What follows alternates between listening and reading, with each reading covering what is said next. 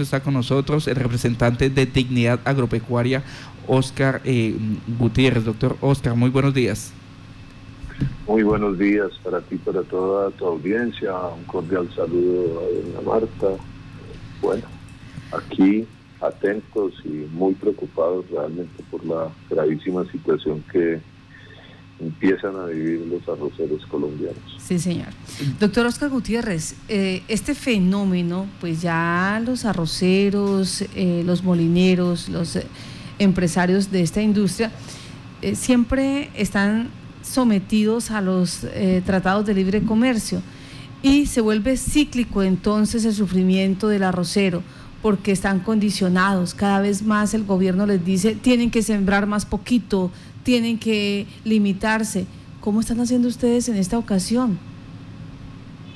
Es que ese es, precisamente uno de los temas de, discusión álgida que tenemos con el gobierno nacional, porque si bien es cierto, cualquier economía se planifica en la siembra a fin de no superar los excedentes o a fin de garantizar la seguridad alimentaria en cualquier renglón de la economía agrícola lo que está sucediendo en el país es supremamente grave porque se le está diciendo a los productores que no sienten, no para limitar la oferta nacional del grano, que la tenemos insuficiente, sino para permitir el ingreso de grano extranjero.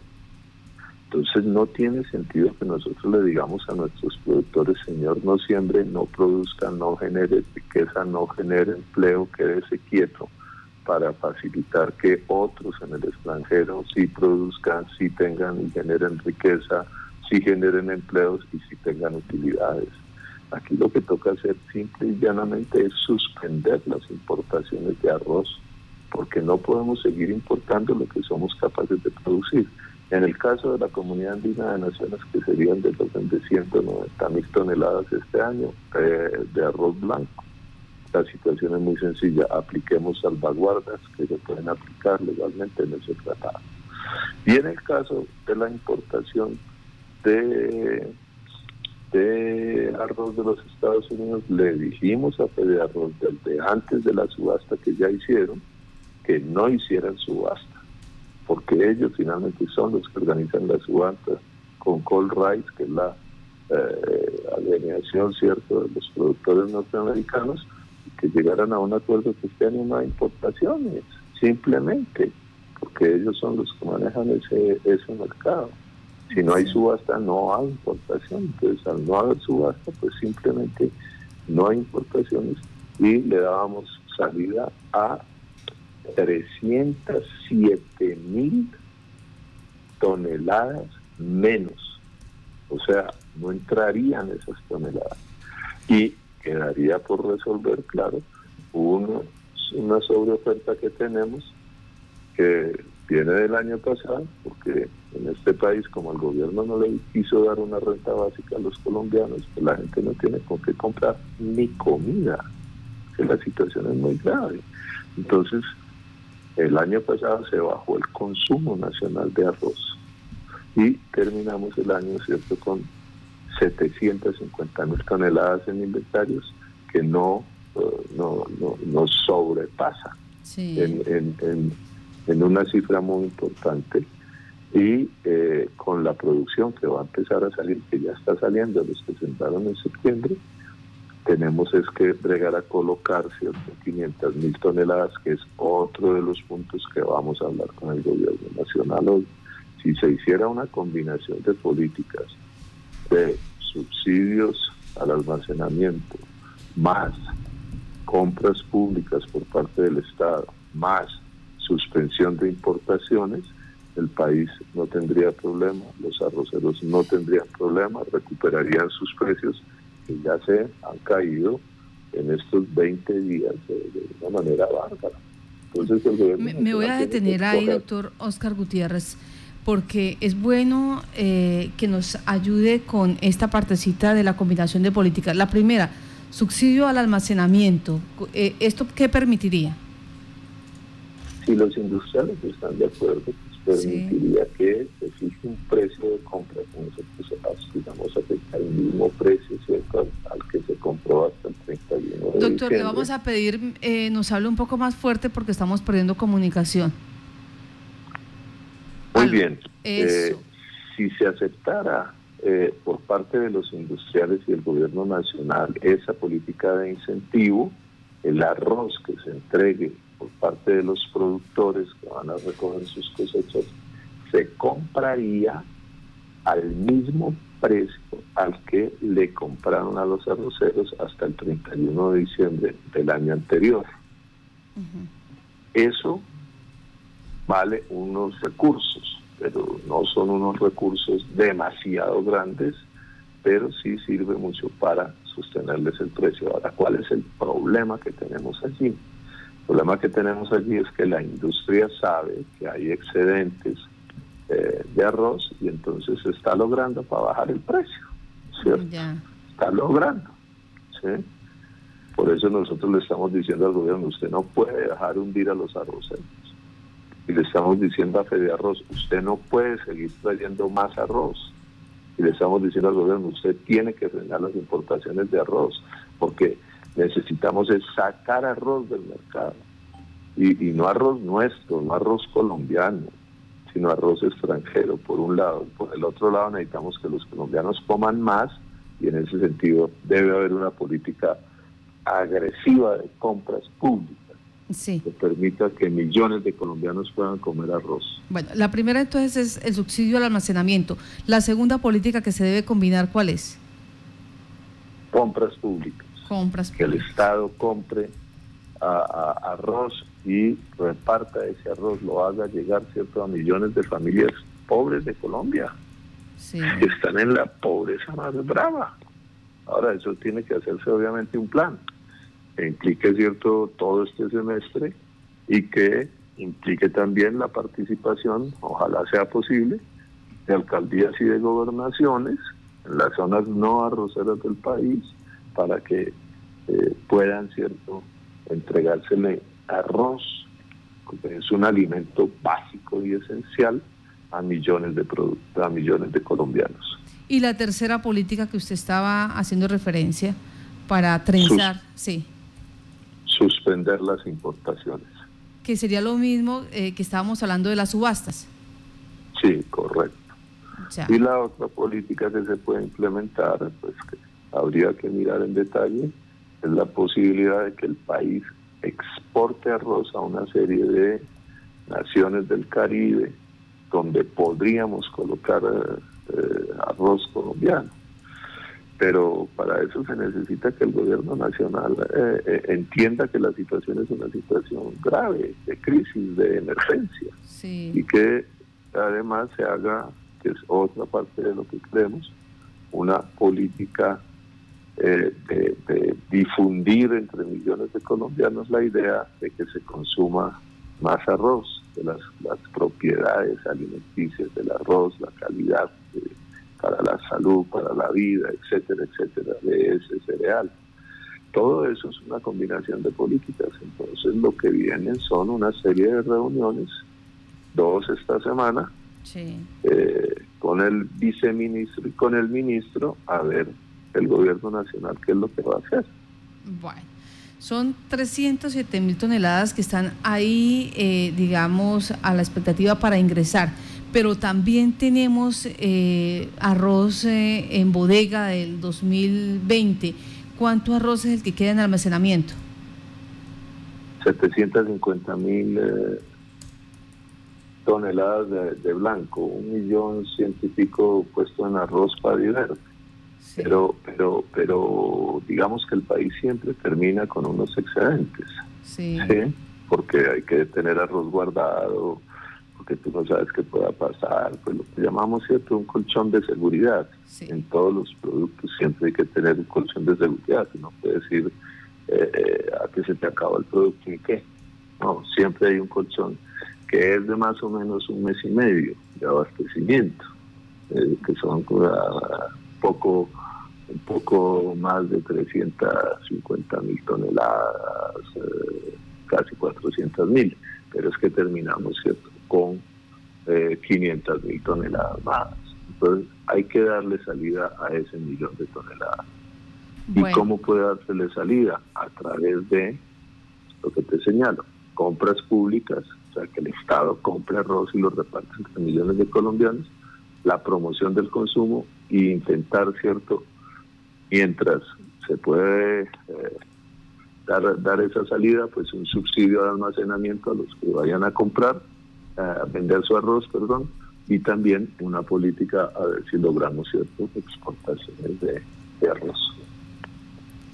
Eh, doctor eh, Gómez, eh, perdón, doctor Gutiérrez, ¿cómo se realiza, cómo hacer entrar en razón quizás algunos empresarios del arroz que lo que hacen es, aún pese a la restricción, a las advertencias que hacen las autoridades, pues deciden seguir sembrando y sembrando más arroz y luego, pues para finalizar, pidiéndole ayuda al gobierno? Ahí hay dos dos asuntos también que le estamos diciendo con toda claridad al gobierno. Eh, en las zonas de distritos de riego no hay cómo crecer la producción, porque la tierra regada por el distrito es una tierra limitada. Entonces, el arroz, cierto, que ha crecido muchísimo, sobre todo en el Casanare, y eso nos alegra, y en el Meta, etcétera, es el arroz secano. Pero nosotros estamos muy preocupados porque hay una cantidad de siembras que nosotros no vemos de quiénes es que son. Hay allí una situación que nos atrevemos a decir y le pedimos al gobierno que investigue si ahí hay un tema de, dinero, ¿cierto? Eh, extraños a la actividad normal de los arroceros, porque esto ha crecido de una manera bárbara por un lado y por el otro lado hay también, y es parte de las políticas que hay que combinar, hay un contrabando de arroz. Hay un contrabando muy grande de arroz, sobre todo del Ecuador. Buena parte de la población nariñense del país consume arroz ecuatoriano por el contrabando.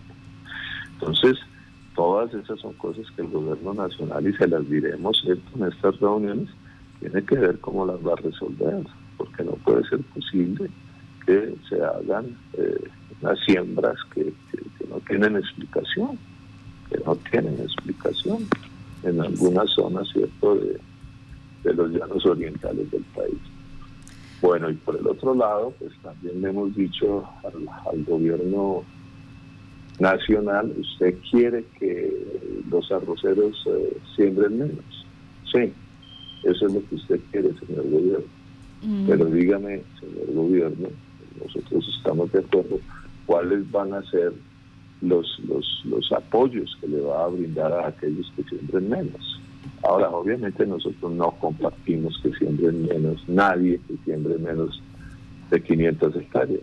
Los que siembren de 500 hacia arriba, pues pueden recogerse un poquito si es el caso. Sí. Pero, pero, pero ahora el ojo al asunto porque es que alguien que con plata bien vida, ¿cierto? Siembra mil hectáreas y se generan tres empleos por hectárea, ¿cuántos empleos son? Entonces yo voy y le digo, reduzcase, sí, listo, el hombre se reduce 200 hectáreas, pero 200 hectáreas, tres empleos, ¿cuántos empleos son?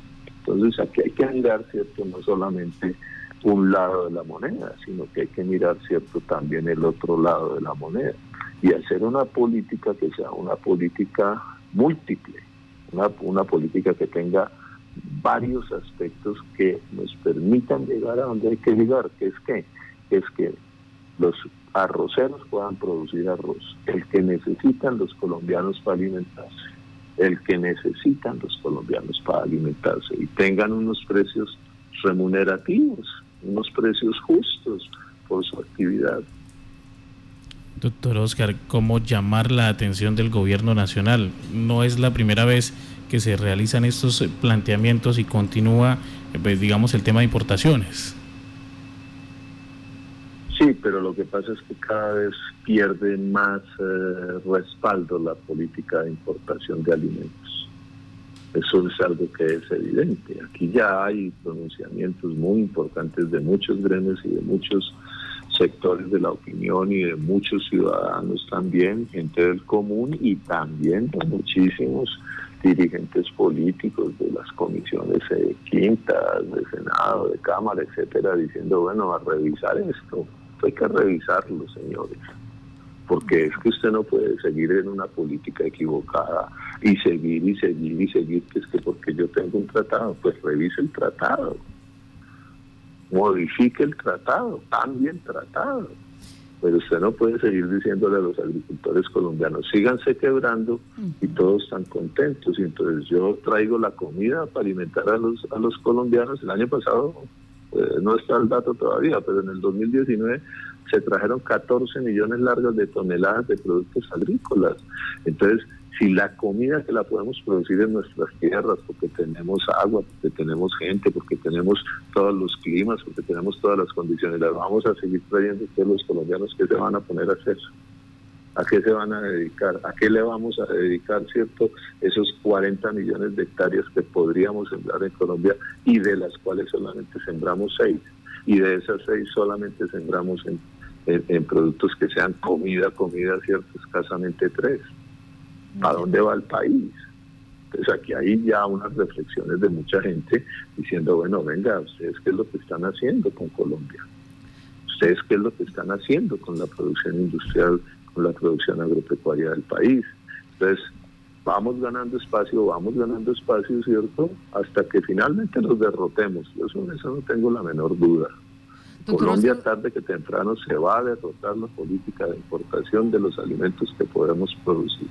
Doctor Oscar Gutiérrez de Dignidad Agropecuaria, la pregunta del millón en este momento, ¿tiene voluntad el gobierno? ¿Hay, hay, esa, eh, ese proceso de, como de conciliación, de concertación, de decir, eh, no tengo qué no, no tengo la otra alternativa para decirle al empresario arrocero, vea, es que por aquí puede usted eh, salir adelante, mantener esos empleos, generar recursos, riqueza, eh, deje de sembrar arroz, pero le damos esta, otra opción.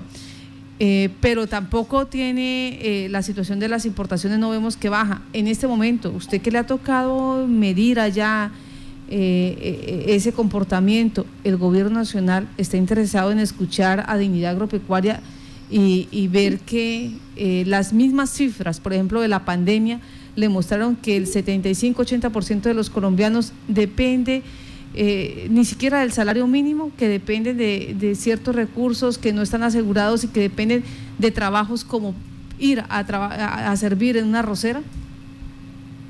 Es, es, es, completamente cierto tu análisis. Entonces, eh, estamos en un pulso, estamos en un pulso con el gobierno.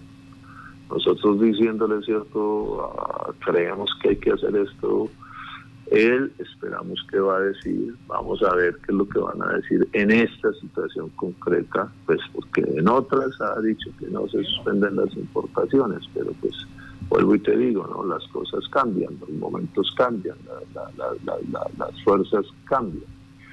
Y vamos en un pulso y falta ver dónde termina resolviéndose, porque lo cierto es que si el gobierno pretende que es que los arroceros se tienen que quebrar y que miles de ellos tienen que salir de la producción, ¿cierto? Para que eh, el arroz extranjero pueda gozar de todos los beneficios en Colombia, pues, pues muy seguramente los arroceros no se van a quedar quietos. Sí. No se van a quedar quietos. Hay una pregunta... Ahora tenemos una limitante que es la pandemia, pero también en determinado momento los pueblos pasan por encima, ¿cierto?, de esas limitaciones porque es a, que si no lo mata la pandemia, lo mata el hambre. Sí. Doctor, nos preguntan acá, si no existieran las importaciones, el precio no se mantendría donde está. frente a esta afirmación, más bien nos pregunta, frente a esta afirmación, ¿qué quiere decir? ¿Es una realidad? ¿Sería mucho más caro el arroz? No, no, no. El, el, el arroz eh, blanco al público, ¿cierto? Está en este momento 3.400 pesos el kilo, 3.500. Hay arroces incluso de 4.000 pesos, ¿cierto? El kilo. Sí, y nosotros no estamos diciendo que los industriales no tengan que ganar. Ellos también son parte de la cadena y también tienen que ganar. El problema es cómo hacemos economía, que es la pregunta, ¿cierto?, que te hacen. Entonces, Yo hago economía siempre y cuando le dé ingreso a la gente. ¿Y cómo le doy ingreso a la gente? Quitándole el trabajo. No hay que darle trabajo a la gente. Y parte de producir arroz es dar trabajo. Y si la gente tiene trabajo, gana dinero y tiene con qué comprar. Si la gente no tiene trabajo, no gana dinero, no tiene con qué comprar y se frena toda la actividad. Entonces nos dicen, no, entonces traemos de afuera para, que sea más barato. Entre más traigamos de afuera, más nos quebramos porque menos trabajo damos y menos posibilidades tiene la gente de tener ingresos para seguir comprando, que es lo que nos pasa. Las vitrinas de los almacenes están llenas de productos. Llenas, por, por, mejor dicho, por todas partes hay productos.